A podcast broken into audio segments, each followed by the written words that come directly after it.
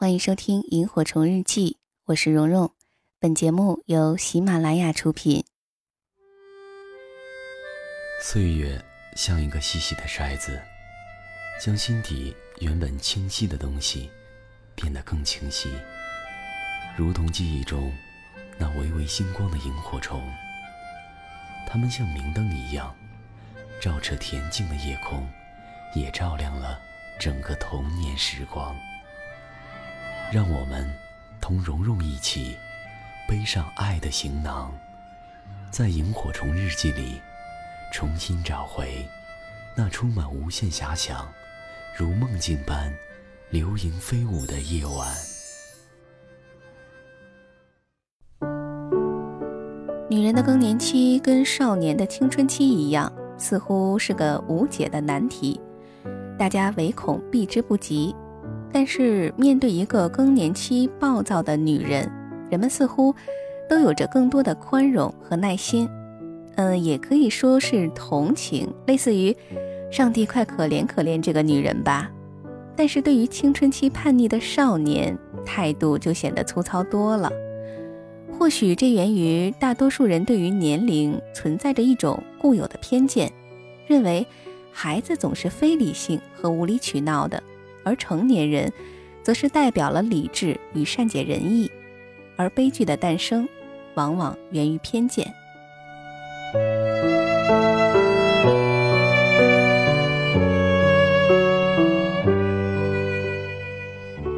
欢迎收听由喜马拉雅独家播出的《萤火虫日记》。大家好，我是蓉蓉。呃，上期的《萤火虫日记》呢，讲了有爱才任性的女儿和妈妈的故事。我看到留言和私信里都有朋友说，其实有的时候也挺心寒的。父母对自己说话的时候，从来都不注意，总是，呃，不考虑自己的感受，说话伤人不说吧，有的时候甚至还会打骂。那我最近翻私信的时候，很巧的是，我看到了几封类似的内容，都在问我说：“蓉蓉怎么能和父母更好的相处呢？”我知道父母很爱我，但是。他们爱的方式让我很有负担，有时候爸妈说的话真的让我很难过。那很欣慰的是，我也有收到一些家长的来信和我说，能不能讲一期有关于洞察孩子心理和孩子达成和谐关系呃类似的一些主题。而我也发现，提问的孩子和家长分别是处于青春期和更年期这两个年龄阶段。我想，正处于这些阶段的人，或许比其他阶段的情绪特征更要夸大一些吧。就像节目开头那段话所说的，大家唯恐避之不及。而青春期和更年期两两相对时，或许就更容易产生各种各样的矛盾，让双方都很无奈和纠结，甚至于是郁郁寡欢。呃，当然，我虽然是很想帮忙大家，但是。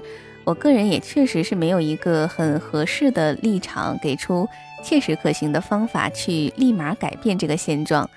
正好我翻开收藏夹的时候，看到了盲卫讲述的一篇青春期家庭相处指南，讲述的方式很有意思，又比较说明问题。所以呢，想通过这篇文章，能够对上面所说的孩子和家长的一些困扰有一些帮助和改善吧。当然，我觉得最重要的还是双方适当的沟通以及理解和包容。那么，有关节目的文稿以及更多平时我收集的比较好的文章啊，或者是音乐等一些推送内容，我会发布在微信公众号和新浪微博“蓉蓉幺六八”。好的，接下来的时间，让我们一起来听听看盲卫讲述的故事。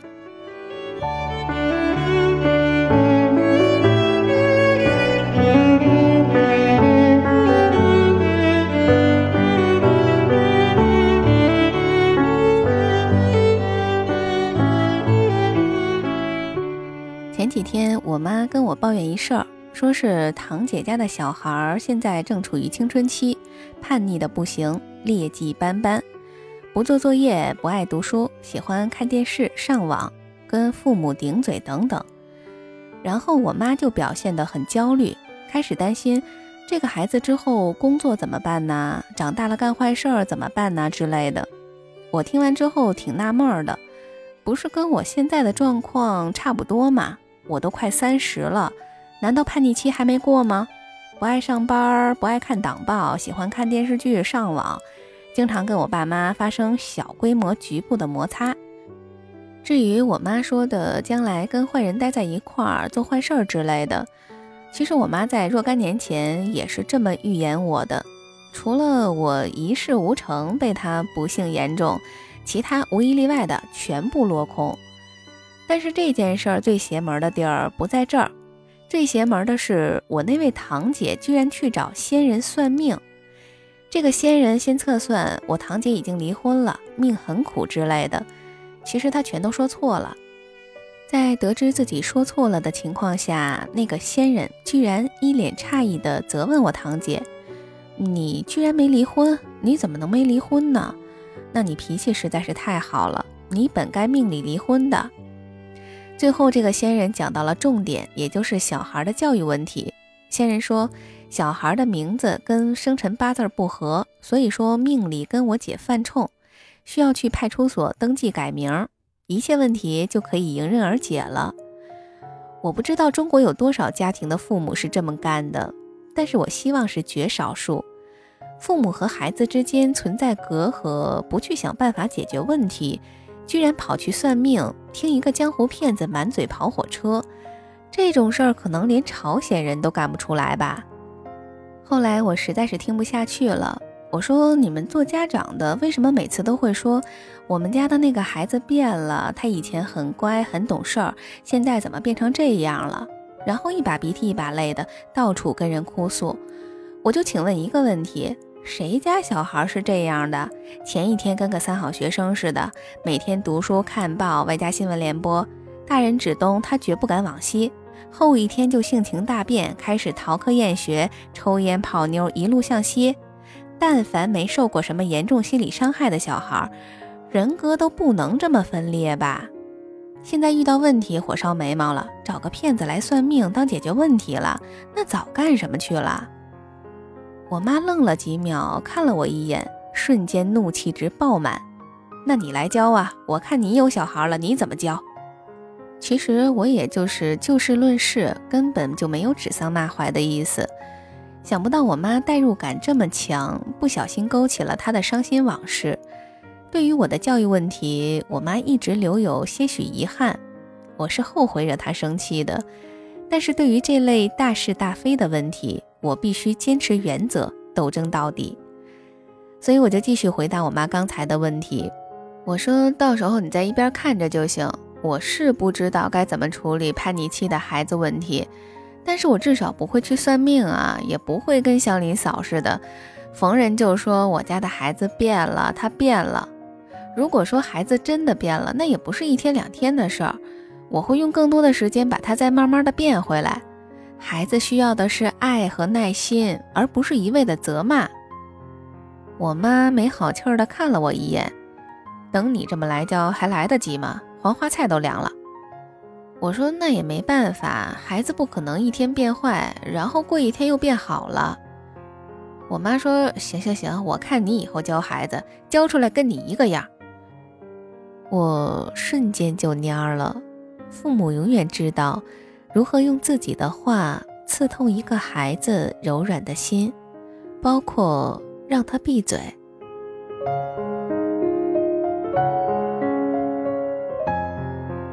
后来，我不由得想起了自己的很多年少往事。人类真的是一种很奇怪的动物，通过不断的繁衍生息，在每一代的身上镌刻着上一代的印记。它们来自遗传。或者是后天，以我个人短暂的人生经验来看，这其中固然是包含了优良的品质，但是劣根性尤盛。就拿我自身来说，从小到大，我几乎没有听过父母的夸赞和表扬，所有不好的事情，包括我小学三年级尿床、偷偷给女同学写情书之类的事情，这些事情能从我小学毕业一直被我父母念叨到。我小孩小学毕业，直至我所不能预见的未来。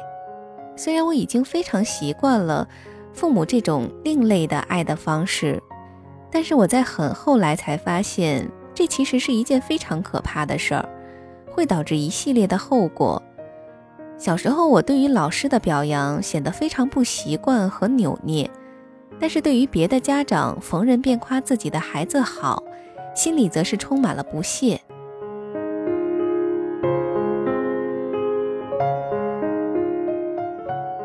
长大之后，我也是几乎不夸人，偶尔会。言语上虽不算是尖酸刻薄，但是损人为乐是我的一大爱好，身边也是一群损友。嘴巴一个比一个阴损，我自己也是乐在其中。但是历史遗留问题来了，我老婆在没有嫁给我之前就跟我抱怨了好几次，说别人男朋友眼里都是女朋友的好，经常会甜言蜜语，你怎么就狗嘴里吐不出象牙呀？我想了半天，老婆确实是有挺多优点的，但是我就是不能夸她。要问为什么，那得问我爸妈。其实每一个孩子都很需要父母一个适时的夸赞。一想到我以后可能像我父母一样对待我自己的孩子，不禁有点害怕。我不是说我父母不好，而是我很想做得更好。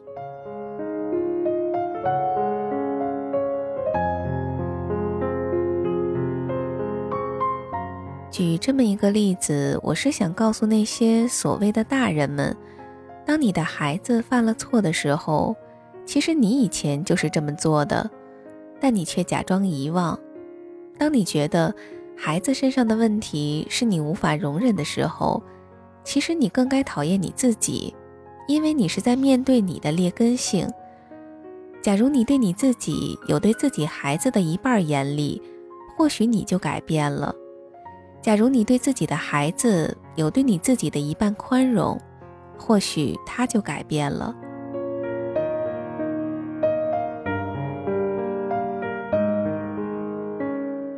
电影《毁灭之路》里有一句很经典的台词：“儿子来到这个世界上就是为了让老爸头疼的。”如果说每个父母都有这种觉悟来对待自己的子女，我想大家都会幸福一些吧。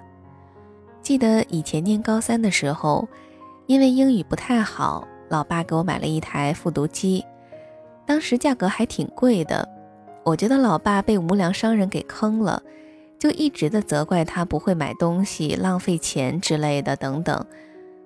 可能那个时候压力有点大，不自觉的语气就越来越重。当时父亲默默地坐在床边，低着头，一句话都没有说，就像是一个做了错事的孩子。等着再被大人责罚一般，现在想来，其实挺后悔的，一直觉得欠父亲一句道歉。父母会在有些时候突然一下子让你觉得他们老了。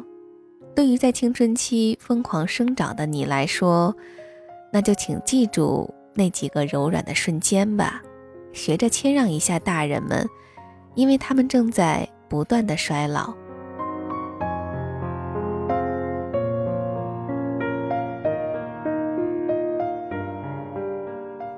这里是萤火虫日记，我是蓉蓉。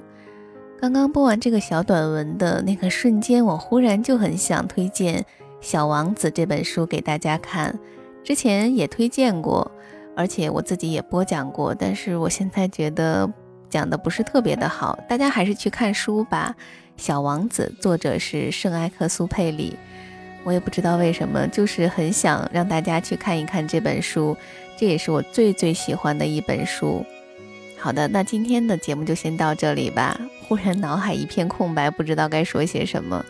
我们下期的萤火虫日记再会，祝你晚安，有个好梦。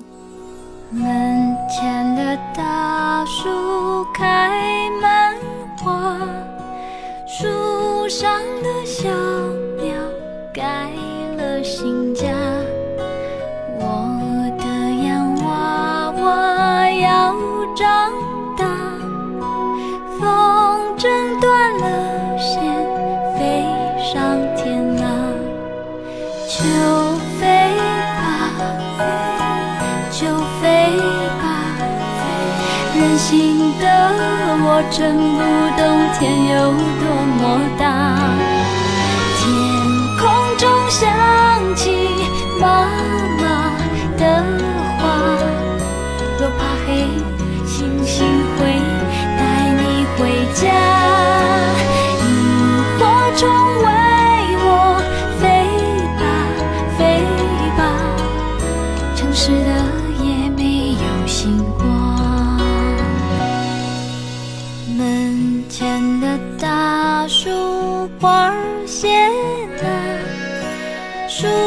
上的小鸟搬了新家。我的洋娃娃哪儿去了？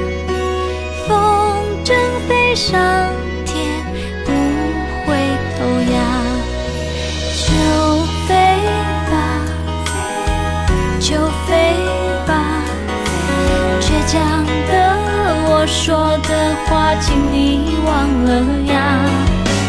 风雨中响起，飞吧，飞吧，若流泪，妈妈会等你回家。